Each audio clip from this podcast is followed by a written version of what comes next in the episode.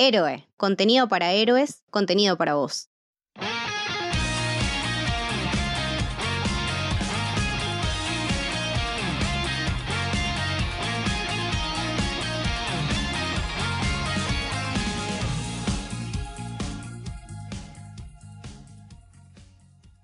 Bienvenidas y bienvenidos al Camino del Samurái. Mi nombre es Mili y hoy estamos acá con Emma. ¿Cómo va Emma? ¿Todo bien? Hola Mili, ¿cómo estás? Todo bien. Emma es un amigo ya de la casa eh, que nos ha invitado a mí y a Leti a varios streamings de Shingeki en, en su canal de Twitch. La pasamos muy bien, fue muy, muy, muy divertido. Y bueno, hoy estamos acá en una ocasión muy, muy especial para hablar de Akira, la película de Katsuhiro Otomo de 1988. Una película que cambió la historia de la industria del anime. Literal cambió la historia de la industria del anime, del manga, también podríamos decir, fue uno de los primeros mangas en exportarse al, extranjero, es, fue una película realmente revolucionaria. Eh, no sé qué recuerdos tenés vos de tipo de chico, de Akira, o no te tocó de chico. No, sabes que Akira también significa una suerte de quiebre para mí en lo que es tanto ver anime como leer manga. Porque a diferencia de, de lo que es habitual, yo primero leí el manga y después vi la película. Ajá, wow. Sí, sí. Fue como un camino inverso. Es que es- creo que, a ver, hablando con amigos, porque hoy en día todos mis amigos que les gusta el anime, todos prácticamente vieron Akira. Y es Sí. como. Los que leyeron el manga siempre lo hicieron después de ver la película. Y yo lo hice porque, como te digo, que fue un quiebre para mí. Leí el manga a los 18, 19 años, ¿viste? Sí, es una buena edad. Sí, es que, a ver, fue un momento en el que yo los mangas que leía y los anime que veía lo hacía más que nada por el lado nostálgico, ¿viste? Claro. Eh, sea Slam Dunk, Ranma, Sakura Card Captor, Dragon Ball sobre todo, ¿viste? Y entonces como que a esa edad hice un clic, dije, quiero leer algo, ¿viste? Lo que se considere lo mejor de lo mejor, me puse a investigar, ¿viste? A ver qué se considera lo mejor del manga, lo mejor del anime. Y en todas las listas el común denominador era Akira. Nada, yo tengo un recuerdo de Akira de, bueno, obviamente los que consumimos mucho Locomotion en su momento, en nuestros maravillosos 90s y 2000s, yo me, acuerdo de cuando empezaron a pasar la propaganda, claramente en su momento no la pude ver porque la pasaban muy de noche, yo era bastante chica, no sé si estaba bueno verla a esa edad, pero me acuerdo de- de lleno, pero mal como si fuera hoy, la parte en la que tipo, se, se está imaginando que se le salen todas, Sí, todas las tripas. sí. Es una de las imágenes más recordadas. Eh, sí, me, me dio mucha, mucha impresión. Tipo, no me puedo borrar la imagen de Tetsuo tirado en el piso y se le empiezan a salir todas las. ¡Qué fuertes imágenes! Yo te hago una pregunta. ¿Cuánto tardaste antes de verla finalmente en saber que Akira no es el chico de la moto y campera roja? Nada, obvio, sí. Yo siempre pensé que Akira era este muchachito con campera roja y moto roja y este chico tan cool. Era como, bueno, sí, es, es Akira. Bueno, resulta que no. O si no, también pensaste en, en Tetsuo, porque te aparece también la imagen de él con la capa roja, ¿viste? Bueno, si no es este, Claro. es este. Si no es uno, es el otro. Pues no. Eh, y me parece que es un fenómeno muy, muy parecido al de, al de Frankenstein. Yo lo asocio un montón. Uno piensa en Frankenstein y decís, bueno, es el personaje. Y no. No es el monstruo, es el, es el doctor y. O capaz que ahora estás sorprendiendo a un montón de gente. ¿Cómo? ¿No es el monstruo? Ahora te estoy sorprendiendo a un montón de gente. Nada, y con Akira también pasa mucho esto. Es, es un ícono. El, el nombre Akira es un ícono. Los colores son íconos, ¿no? El rojo es muy particular. De hecho, un dato a color. Muchos colores se hicieron para la película. El rojo Akira es un color específico. Y es muy, muy, muy característico. Ahora hay un montón de, de merch. Yo me acuerdo en su momento era como. Estaban las, las camperas, las mochilas, el logo. Fue como medio Evangelion también. En ese, en ese sentido. La vi, creo que de chica, pero como seguramente nos pasó mucho con Evangelion también, no entendí nada. Aunque no es una trama, después vamos a ir hablando de eso. Tampoco es una trama muy compleja, pero sí es muy esquizofrénica. Te marea un montón. Es un ritmo complejo el que maneja la película. Sí, meten mucho en muy poco tiempo. Es, es complicado porque, a ver, eh, es, sabido que en el momento en el que se hace la película el manga no estaba terminado todavía. Eh, la película se estrena en el 88 y el manga termina en el 90, si no recuerdo mal. Entonces, como que trataron de comprimir mucha información para darle un cierre que sea coherente de manera integral y orgánica en lo que es una película de dos horas. Es, es casi imposible para un manga que tiene como 120 capítulos, son como 2000 páginas. Por eso hay muchas cosas que cambian y en esencia se mantiene la idea del manga, pero hay otras cosas que son muy distintas. Sí, antes de, ya vamos a ahondar mucho más en, la historia, en el análisis de la película, vamos a hablar primero un poco de esto, bueno, como nos pasó a nosotros, de cómo lo vivimos como fenómeno, también está bueno recordar tipo el fenómeno que fue en, en, su momento. Obviamente, bueno, yo ni siquiera existía, pero la realidad es que fue la primera película animada para adultos en volverse mainstream, en estrenarse fuera de Japón la realidad es que de hecho le fue mucho mejor en Estados Unidos que, que en Japón. es un dato a color y me parece muy gracioso. en su momento se lo ofrecieron a Spielberg y a Lucas para que la produjeran, básicamente para que la pusieran Kitty y la distribuyeran en Estados Unidos. Y ellos dijeron que no porque no era para su público. Gran error. Raro, ¿no? Que no sepan leer el gusto de la gente, ellos dos justamente. Gran, gran, gran error. Y creo que también Akira fue muy particular porque fue también uno de los primeros, bueno, de las primeras películas, animes, mangas, que también fue muy del boca en boca y de la piratería. Pero no la piratería como la conocemos ahora, sino más esta cosa casera de nada, bueno, el mano a mano, los VHS. No, estás confundiendo a muchos Centennial, no saben de qué estás hablando. perdón, perdón si estoy confundiendo a mucha gente, pero nada, es muy interesante también de que muchas veces se da este debate en la piratería, si está bueno, si no está bueno. Bueno, la realidad es que Akira también fue revolucionaria y fue un fenómeno cultural enorme porque también hubo un empujoncito ahí de la piratería que en Estados Unidos se hizo furor, le fue realmente bien y bueno, ahí explotó. De hecho, bueno, como dijimos antes, fue el primer manga en exportarse al, al extranjero. Eh, así que nada, George Lucas y Steven Spielberg los requiero, pero besitos. Y pasa que, a ver, es una de las cosas que también lo hizo muy llamativo Akira fue su originalidad, ¿no?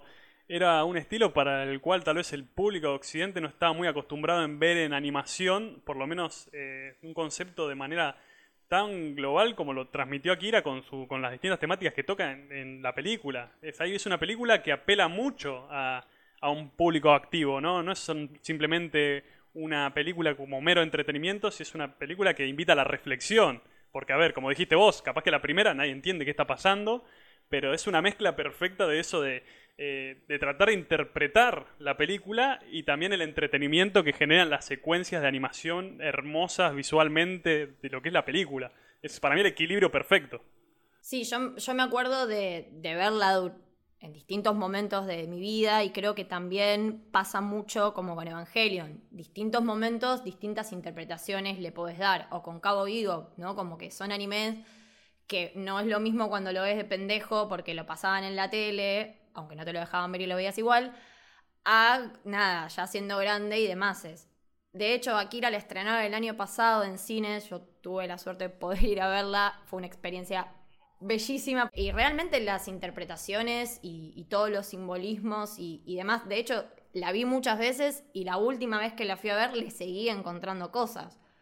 Tipo, el rewatch le viene muy bien a Kira. Sí, primero estoy de acuerdo que es una película que hay que ver varias veces, principalmente porque la primera vez que la vi no me había encantado.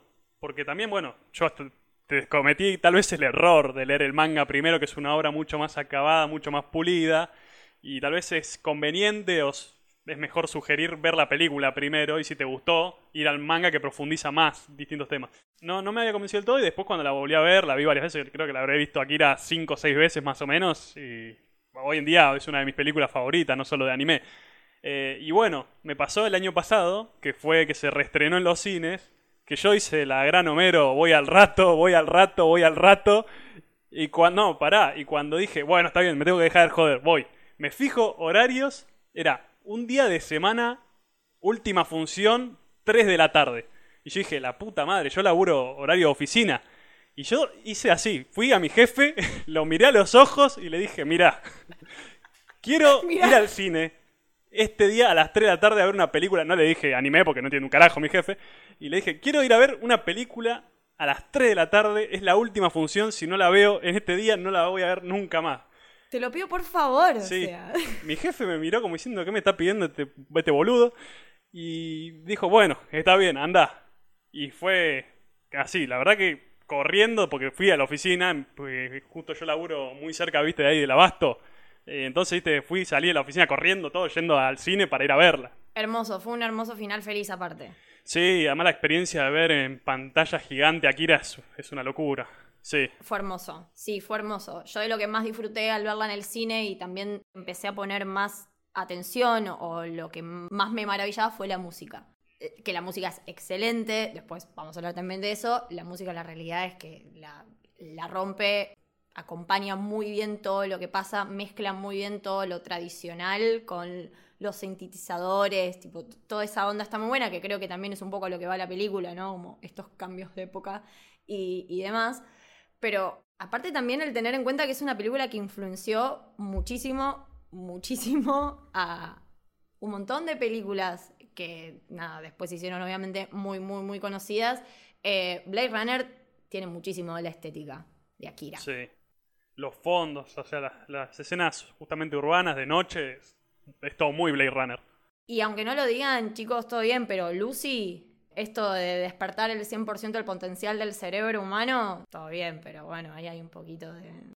A ver, influyó un montón, creo que en Estados Unidos la influencia pegó muchísimo más que acá en Latinoamérica, porque también lo que es animación, de hecho yo el otro día estaba viendo un video en YouTube que dice eh, referencias a Akira en la animación estadounidense, ¿viste? Es increíble la cantidad de, de series y películas animadas que meten referencias a Akira. Sobre todo, a- ¿viste ese plano cuando Kaneda eh, frena de golpe de costado con la cámara así de frente? Ese plano está imitado cientos de veces. Cientos de veces me sorprendí. Es, es icónico. Y hablando de la animación, bueno, creo que Evangelion le debe muchísimo a, a Sí. Akira, a- sobre todo cómo, cómo mezcla todo lo orgánico con lo tecnológico, no sé, los como el tema de los Evas, que son, son robots, son tecnológicos, son cosas, pero después los desarman y ya tienen carne adentro, como nada, toda esa onda media turbina. Sí, todas las deformaciones que hay en la peli. Bueno, acá en Akira se ve completamente y es como es algo muy constante de, en general no solamente del anime, es en el cine japonés, ¿viste? Esa, ese énfasis en las deformaciones humanas está presente todo el tiempo. De hecho, yo recuerdo, a ver, leí una- un libro que se llama Introducción al cine de terror japonés de eh, creo que era Colette Balmain, se llama la, la autora, no me acuerdo bien, en la que ella hace una evolución, analiza la evolución del cine de terror japonés, pero habla del cine japonés en general. Y lo que me gusta de ese libro es que menciona varios tópicos que se repiten a lo largo de la historia, y bueno, justamente habla cómo el cine de posguerra, la influencia del desastre atómico de las bombas eh, en Hiroshima y Nagasaki impregnó el imaginario colectivo de la sociedad japonesa y ese terror constante a ciertos elementos y bueno, las deformaciones humanas, consecuencias de esas bombas atómicas, es como que quedó eh, presente siempre en el miedo colectivo. Claro, sí, que, que aparte se, se reda, el- eh, bueno, la metamorfosis, como estos cuerpos eh, en metamorfosis constante. Y bueno, la- toda la secuencia final es una locura. Bueno, es, es que es eso, es justamente, eh, es ahí, es la cúspide de toda la metamorfosis de ese personaje. Que no sé si a vos te gusta South Park, pero eso lo parodian en South Park de una manera bellísima. Sí, Es hermoso ese capítulo que muestran a Carman convirtiéndose en un monstruo gigante exactamente igual a Tetsuo, me encantó. Es espectacular. Es buenísimo. Nada, después también a mí toda la parte de las alucinaciones y de los bichitos raros y, y demás es- me llevan mucho a Paprika. Como que después Satoshi Kon toma mucho de, también del uso del color, es como muy característico todos los contrastes, eh, todos estos personajitos chiquititos. Es que creo que, bueno, no hay, no hay persona que haya, que haya influenciado más Otomo que a Satoshi Kon, que de hecho Satoshi Kon empezó como asistente de Otomo. En el manga y también en el anime.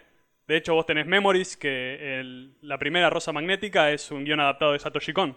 De hecho, bueno, ah, no me quiero ir por la rama, pero yo en Twitch, viste que hice un mes dedicado a Satoshi Kon. Sí. Y la primera película fue Memories porque el, el guion de la... Perdón, fue Rosa Magnética, la primera historia de Memories, porque él hace el guion de la película. Me, encantó, me encantó esa, esa elección. Eh, y después, como veníamos diciendo antes, la verdad que es muy, muy, muy necesario hablar de, de la animación y, y de todo lo que rompió Akira, porque realmente fue un antes y un después. Una de las cosas que más destaco o que más se destaca siempre de Akira es cómo cambiaron no solamente la estética, sino la manera de animar. Antes de Akira, la realidad es que solo se animaban los labios y todo lo demás quedaba como muy estático. Eh, nosotros porque tal vez estamos más acostumbrados a los animes ya posteriores, pero anteriores a Akira eran como un poquito difíciles, eran bastante duros. Y en, y en Akira se rompe toda, toda esa tendencia. Sí, lo que gesticulan, sobre todo Kaneda, que es un personaje muy, viste, así, eh, muy impulsivo, viste, que se deja llevar mucho. Me recuerda mucho a, a, Tokyo Godfathers, ¿viste? El, Sí. el personaje de, de la transexual que en un momento empieza a gesticular. Igual me, recordó mucho eso también. Mal, mal, le ponen mucho la- el ojo a eso, mucha atención, y creo que eso es lo que también la hace más orgánica. Primero se graban las voces y después eh, se animó todo lo demás. Por lo tanto, es como mucho más orgánico.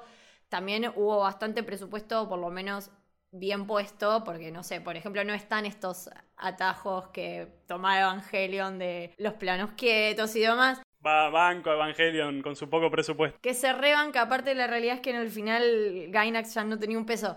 Pero nada, la, la realidad es que es muy meticulosa en todo eso, puso mucha atención en, en la calidad, porque es una película, nada, bien, la vemos hoy en día y le pasa el trapo a muchos animes actuales, realmente. Sí, 160.000 fotogramas. Y además todo dibujado a mano. ¿eh? Es Están los videos en internet cómo dibujan a, mano cada ventanita de los fondos. Es como... Yo hace poco vi un- en una cuenta de Twitter japonesa que puso una imagen que descubrí hace poco un frame que dura una décima de segundo, que es supuestamente alguien del equipo de trabajo, un dibujante, que metió un mensaje oculto diciendo, ¿por qué no se hacen dibujar cada detalle de cada fondo? Así, indignado. A ver, está la imagen ahí, después Por te paso el tweet porque es muy llamativo. Está en japonés la imagen, así que yo confío en lo que Sí, dice el tweet. Y aparte otra peculiaridad como muy, muy característica de Akira es que la mayoría de toda la película pasa, en- pasa de noche. O sea, la historia transcurre más que nada eh, en, en cielo nocturno. Y eso también era más caro. Era, era más caro y también es mucho más característico. Hace como que todo resalte más. La ciudad de Neo Tokio es una de las cosas más hermosas jamás hechas. Creo que Akira debe tener uno de los fondos más hermosos. Tipo, cada frame le haces pausa y es un fondo de pantalla. No, sí, el juego que hacen con las luces en esa película, bueno, la escena inicial de la persecución en motocicletas, cómo queda el, el- el hilo de luz de las, de las motos es hermoso. es increíble. Y bueno, lo que decíamos antes de, de los colores, que no solamente está este rojo muy característico de, de Akira, sino que también, como decíamos antes, son 327 tonos los que se crearon para la película. Bueno, los animadores y la gente que trabajó para esta película estaban, estaban muy en una, estaban muy, muy en una, pero valió, valió la pena. Y como decía Emma, 160.000 celuloides, tipo, es- fue récord para, para la animación. Realmente rompieron mucho todas las estructuras y creo que no solo en relación a la animación, sino también con, con la música. Está bueno decir que la banda sonora fue compuesta por Heino Yamashirobu y con colaboración de Yoshi Yamashiro. Sí, de hecho, eh, creo que el tema más recordado de todos es el que se llama de Caneda, el- eh, que es la canción de Caneda, que es la que suena con unos tonos medio tribales, ¿viste? Mezclado con sintetizadores. Es, es creo que la, el- la canción que más, la música que más te suena Sí. cuando pensás en la música de Akira. Y de hecho yo un poco estuve leyendo que se inspira ese tema puntualmente en gran medida en el gamelán, que es una música propia de Indonesia. Busqué la música, vos pones gamelán en YouTube y es el tema de Caneda. Es igual, se renota. Sí, porque toman mucho como esto de como músicas tal vez medio de, de tribales y demás, que va un poco con la onda de, la película. Ahora tal vez sí podemos como ondar más en la película, que estamos en esta ciudad de Neo Tokio y en el inicio vemos como, bueno, estos cultos religiosos también en, el medio de la ciudad. Vemos las manifestaciones, vemos a este grupo de chicos medios perdidos en la ciudad, haciendo medio que cualquiera, dejados a la deriva. Y me parece que el inicio de la película también te muestra un poco esto, ¿no? Como lo que decía antes Emma, ¿no? Es qué pasó después de esta gran destrucción. Y Akira es una referencia obviamente sumamente explícita a los desastres que deja una guerra, los desastres que deja la caída de no una, sino dos bombas nucleares. Y no solamente de la explosión en sí con la que abre la película, sino que el miedo constante durante toda la película que vuelva a ocurrir. Y lo tenemos también en Evangelion eso, ¿viste? El miedo a los impactos es lo mismo. Sí, tenemos desde Godzilla hasta Shingeki. Pero bueno, Akira creo que es el gran referente. Y también se da algo como muy interesante en, en, Akira, que bueno, volvemos a repetir, Akira no es ningún personaje principal, sino que Akira fue un experimento fallido y que por ese experimento fallido es que se da, bueno, la destrucción de, de Tokio. Por eso ahora nos situamos en Neo Tokio. Pero nos encontramos que cierto grupo de, personas, podemos decirles como los malos de estas películas, siguen experimentando. Entonces es esto también, como bueno, el humano aprende de sus errores o volvés a tropezar con la misma piedra de vuelta, porque no te alcanzó una vez para seguir.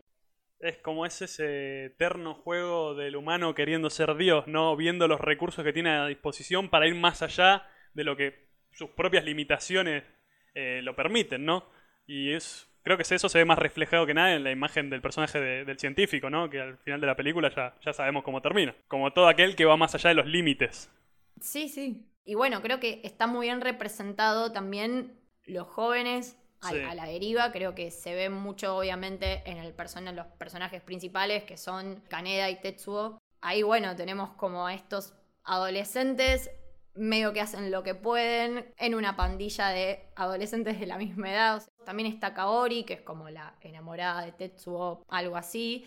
Eh, bastante interesante el personaje de Kei, que ahí rompe un poco y muestra como otra faceta de, bueno, los revolucionarios, que también está manejado de una manera bastante interesante porque la rata, que es la que los maneja a todos los revolucionarios, que es este tipo que es una rata, literal, no solamente por su cara, sino porque termina siendo una rata.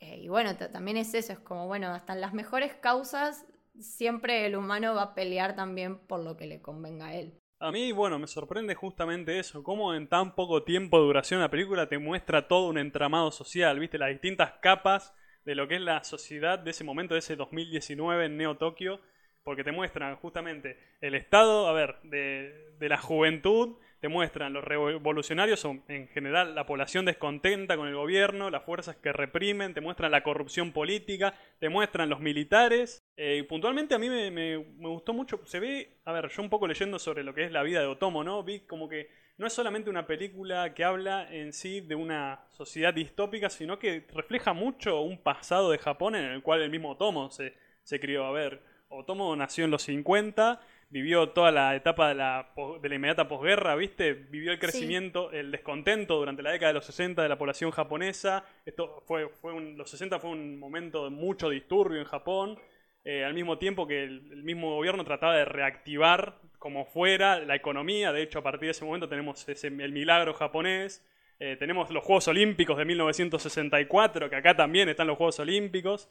Puntualmente, a mí me llama la atención mucho lo que es la, los que toma como protagonistas a Kaneda y a su grupo, que es eh, los movimientos así de motociclistas eran muy popular en, en, los 70, 80 en Japón. Creo que se llaman Bososuko o algo así, que era literalmente pandilla de motociclistas que justamente se juntaban a, delinquir, a competir contra otras pandillas. Es como que era algo muy propio de la época, que creo que hacia fines de los 80 se va eh, un poco perdiendo popularidad este movimiento. Sí, es que eran como un poco la, resistencia. Bueno, de hecho, la pandilla de Tokyo Revenger, los estilos, las ropas, las motos y demás, están basadas también en, las banditas de, esos momentos. Son súper características. Y creo que también la película hace un buen contraste en eso, como en el avance tecnológico, cómo deshumaniza cada vez más a, a todas, a todas las personas. Sí, es que me llama la atención, viste, en esto que estábamos hablando de cómo te muestra todo el entramado social en tan poco tiempo. Otra cosa que te muestra es el sistema de educación de Japón en ese momento. Te ves que las escuelas que están completamente deterioradas, los chicos completamente desentendidos de las clases, cada uno en la suya, no importa nada, viste. Y es curioso, y parece contradictorio, pero no, cómo en todo ese momento que claramente de crisis social, el gobierno se esfuerza por construir el estadio y hacer los Juegos Olímpicos al año siguiente, ¿viste? Porque eso también pasó en Japón. En los 64, los Juegos Olímpicos representaron en el imaginario colectivo como un punto icónico del despegue del milagro económico, porque permitió al gobierno, ¿viste? Eh, renovar mucho la infraestructura del país, eh, la excusa de los Juegos Olímpicos. Por eso es como se nota que está acá la juventud de Otomo impregnada en la película. Y es que es un poco también el pan y circo, o sea, es, lo que va a vender. Que de hecho, bueno, tiene lo que veníamos diciendo, todo el estadio olímpico tiene también bastante simbólico porque la película aparece, literal. y aparece Tetsuo sentado arriba de, de un trono. Y bueno, los, sabemos que los estadios olímpicos en, en, sus orígenes era para honrar a los dioses. O sea, hay mucho simbolismo también puesto en todo eso. Lo que decías antes en relación a todo lo que fue la posguerra y demás, también me recuerda mucho a Ikiru de Akira Kurosawa. Es una película que aunque no parezca, tiene bastante relación con Akira. Más que nada, tipo el negativismo que maneja en esto de, bueno, la sociedad está bastante eh, manchada, está bastante corrupta, ¿no? Esto también se ve un montón en, en, Akira. En Ikiru se ve por otras cuestiones, recomiendo mucho verla si a alguien le, le gusta Akira Kurosawa. Yo la transmití en mi canal porque es una de mis películas favoritas de Kurosawa. Preciosa, es, es hermosa y también tiene mucho este manejo de, bueno, eh, cómo reconstruir un país en, en quiebra sin pisar cabezas sin pasar por los más débiles, que también es un poco esto. Vemos a este grupo de, pibes con Tetsuo y demás, pero después de todo no dejan de ser pibes, tipo, son la juventud, que son eso lo que representan. Es que, a ver, el conflicto en general que rodea a Tetsuo y a Kaneda no deja de ser en última instancia una pelea entre dos jóvenes, entre dos chicos, dos adolescentes. Sí. A ver, lo ves como justamente es una pelea por el liderazgo en un grupo de, de chicos. ¿Quién es el eh, alfa? Claro, y te das cuenta si al final de la película, cuando realmente corre el riesgo la vida de Tetsuo, cómo olvida todo y lo primero que hace es pedirle ayuda a Kaneda. Son, son chicos, sí, que bueno, de hecho, la, en el inicio de la película se ve mucho esto en Tetsuo que admira muchísimo a Kaneda. Kaneda es. Este ¿A Kaneda o a la moto? Porque. Como que... Bueno, ahí vamos. Eso es lo que iba a decir. Tipo, Kaneda, no olvidemos que es este muchacho, todo vestido de rojo, usando la moto más hermosa eh, jamás hecha sí. en la historia de la cinematografía. Y no me importa acá quien me venga a discutir. Es preciosa, es icónica. Y obviamente, a ver, la moto también como un símbolo de la masculinidad de el que, bueno, el que va a liderar todo el grupo, el que es el alfa. Como que también la moto representa muchísimo eso. Y Tetsuo lo admira un montón. Eso se ve un montón en el inicio de la película. Y después, cuando, bueno, lo toman estos científicos para investigar, porque es muy parecido a lo que había pasado con Akira. Y quieren explotar todo, todo eso que él puede dar. Y cuando empieza a tener estas alucinaciones, esta admiración empieza a oler más a celos y a I wanna be que otra, otra cosa. Ahí empieza también el conflicto más a... que se vuelve más interesante también. Porque son, a ver, son ciertas inseguridades que maneja él como adolescente dentro de un grupo y cuando aparece, como podría decirse, los recursos para hacerse valer dentro del grupo, un poco lo deja llevar el ego y creerse, bueno, soy mejor que Caneda, cuando sus propias inseguridades lo engañan completamente dice, él mismo se cree inferior es constante eso. De hecho, me pasa, bueno, es, es, lindo cómo lo dejan de ver la película al principio, en la primera secuencia, cuando andan en motos. Primero lo tenés a Tetsuo admirando la moto de Kaneda, Kaneda diciéndole, che, bajate pibe.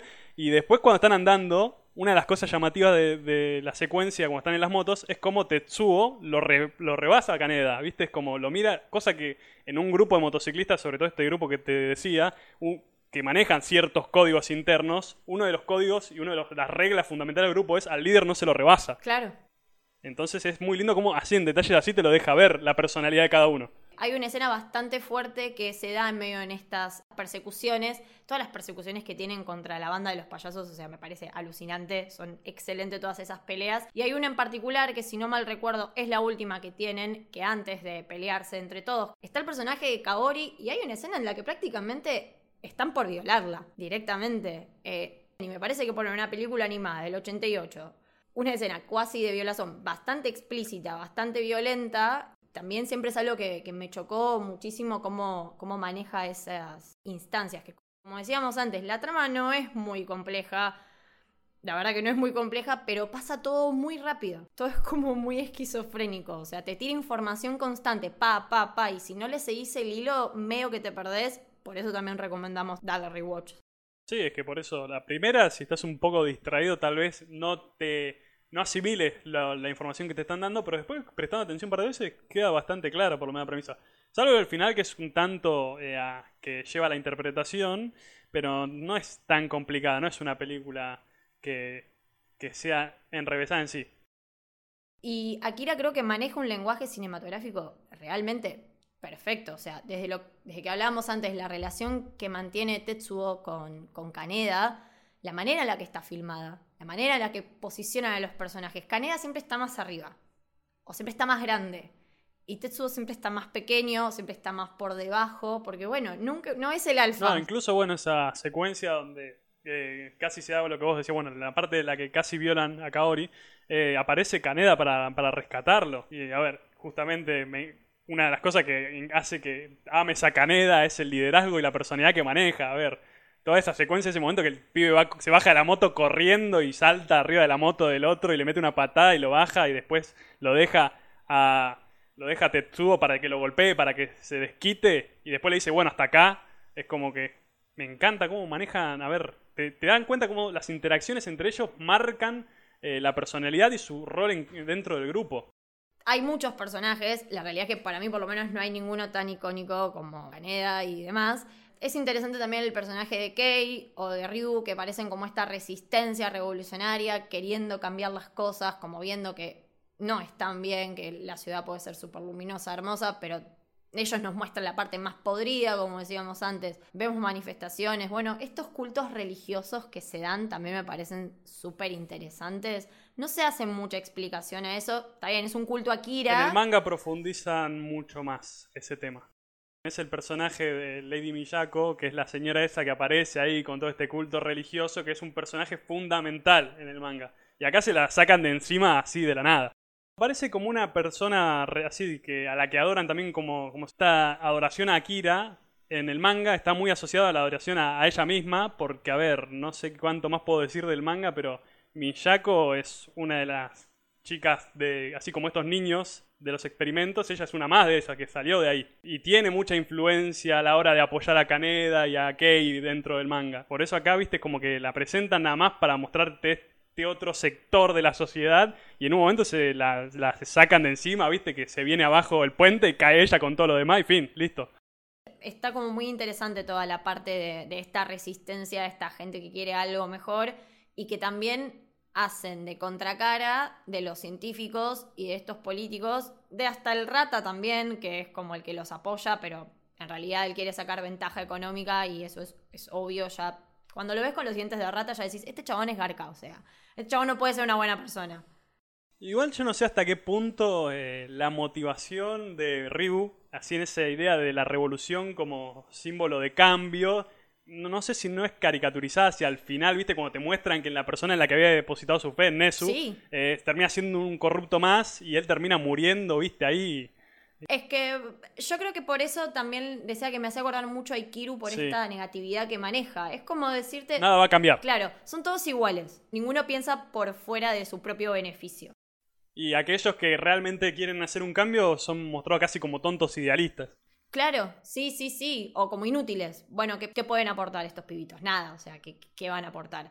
Y después también tenemos a este grupo de científicos eh, que, bueno, ahí también te muestran no un tipo de ambición económica o de poder, como, como lo muestran con los otros polos, pero sí, gente eh, con mucha ambición de, de conocimiento y de manejar cosas que están por fuera de, su, de lo que pueden manejar. Hay cosas que no podés controlar.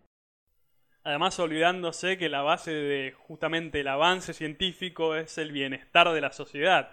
En un punto donde justamente el coronel se encuentra con el doctor, que él está más preocupado de la situación de con Tetsuo y el otro está más pendiente de la- los datos que revela, viste, esa información que le está brindando el poder, cómo está creciendo de Tetsuo, de los avances científicos que podría lograr cuando el mundo se está yendo a la mierda.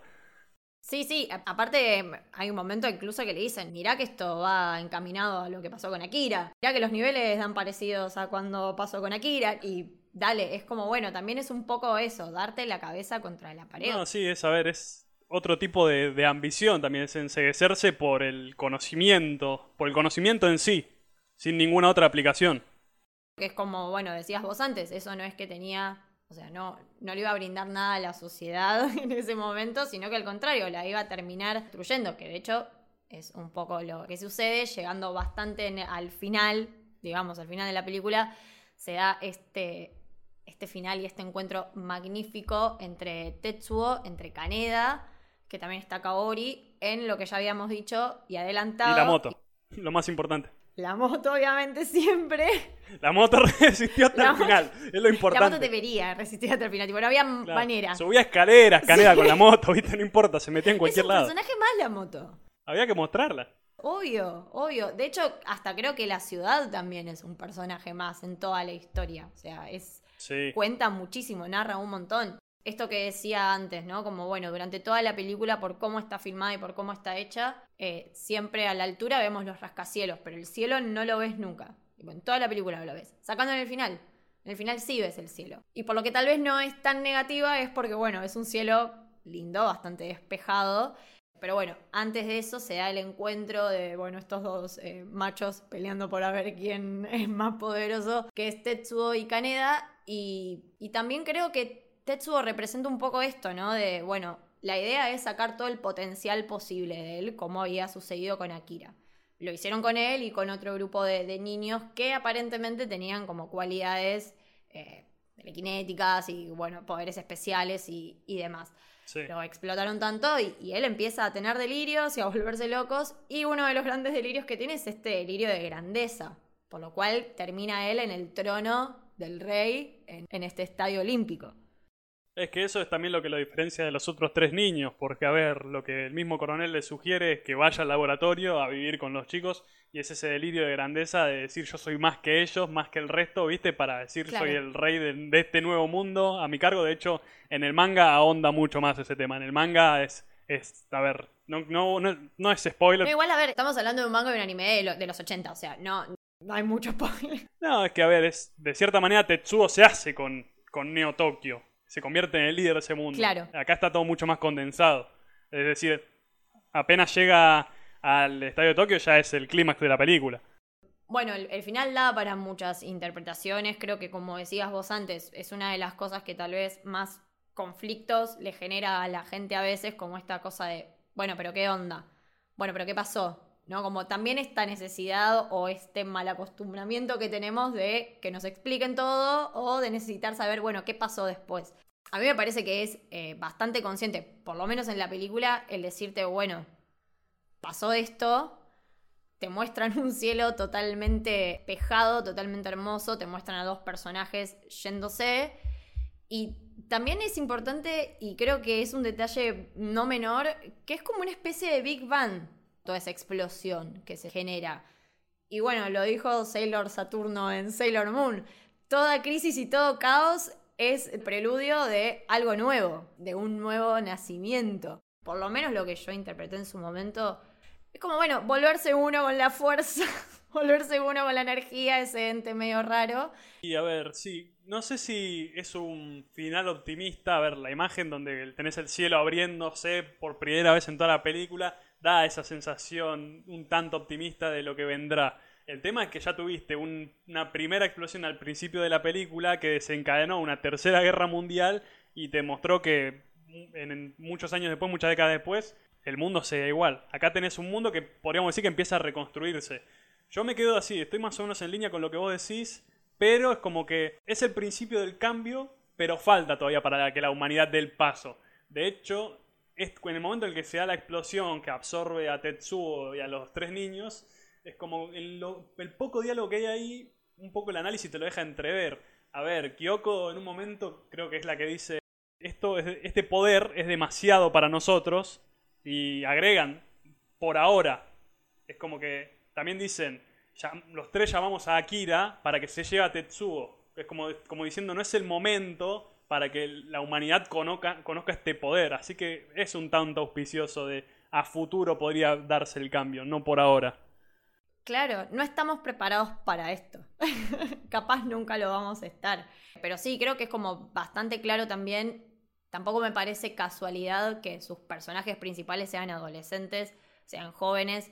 Realmente son como, en general, la esperanza, lo único que nos queda como humanidad, son nuestra esperanza. De hecho, también está muy representado la, la represión policial, la represión de la milicia, que eso es algo que, como decía Emma antes, eh, hay un libro de Murakami en donde onda un poco en eso. La realidad Sí. es que en estas manifestaciones y demás la represión policial fue bastante heavy y también está muy representado todo esto de, bueno, los adolescentes como el futuro o lo que, lo que nos queda.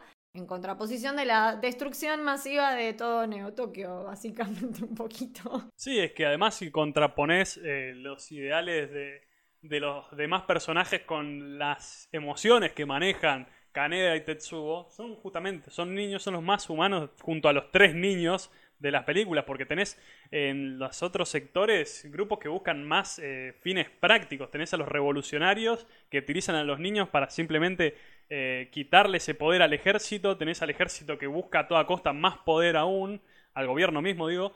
Y en cambio estos chicos simplemente son se dejan llevar por sus emociones y al fin cuando el mismo Tetsuo desaparece justo antes, tienen ese momento de conexión él y Kaneda donde podríamos decir que hacen las paces finalmente. Es como es, es la única paz que se logra dentro de esta película. Sí, obvio. Y, y también pensar que son adolescentes como súper alienados, o sea, la, película se muestra, se encarga de mostrarte, lo que decíamos, todo el contexto, toda la ciudad, todas las otras bandas, como que son personajes también súper alienados, pero porque hacen muy bien el contraste en esto, en bueno, mucha tecnología, mucho avance, mucho, mucho, pero eso cada vez deshumaniza más, eso cada vez... Sí. De hecho, también, aunque sean adolescentes, vemos a muchos adolescentes haciendo cosas que decís, ok, eh, no todos representan el futuro o el bienestar, digo, no, todo es tan A o B, pero bueno, en el final da como esa vueltita un poquito más positiva, por así decirlo, da como una luz al final del túnel, pero sí creo que está bueno y es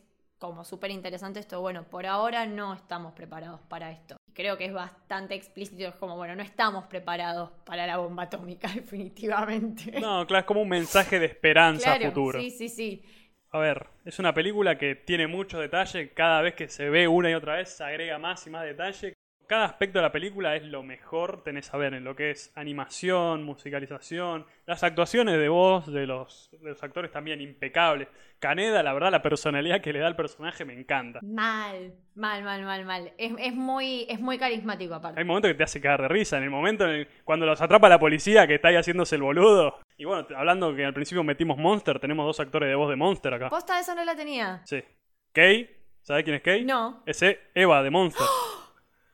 Si le prestas atención la próxima vez que lo veas, ver es la voz de Eva. Es la voz de Eva, claro. Y, y Tetsuo es Johan. Así nomás te lo digo. Para, no sé si me tenías que decir esto en medio de un episodio, pero nada, cool, gracias. Y bueno, ya está. El dato de color está después. A mí me quedó la info, tipo, eso es lo importante. Eh, buenísimo. Bueno, Emma, muchas, muchas gracias por unirte y participar de este episodio. Fue un placer tenerte acá. Decinos dónde te podemos leer, seguir, escuchar, ver.